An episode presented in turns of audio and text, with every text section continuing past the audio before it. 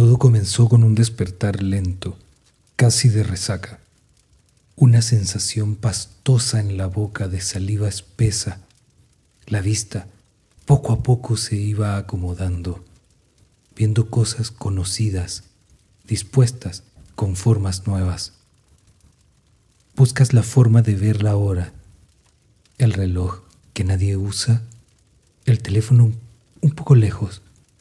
El malestar continúa tu compañera a un lado, durmiendo plácidamente, la sensación que alguien te mira, la sensación que alguien te miente.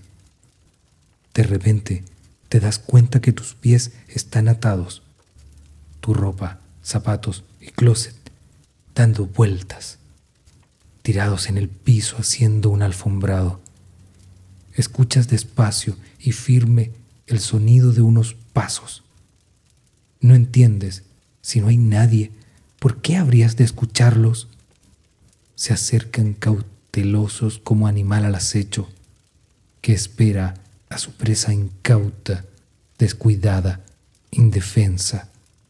De pronto, se rompe esa sensación de calidez y confianza que a pesar del malestar trae consigo la mañana, fábula rancia de un nuevo amanecer, raudo y seco llegó a mí el acontecer.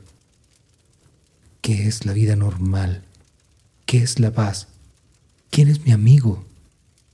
Son campanas o alarmas las que anuncian el momento. Es tu mirada mordaza que agita mi alma alada, censura de mis palabras y de mis más hondas ganas. Te invade tu fragilidad. De a poco eres vulnerado. Cualquiera ocupa tu espacio.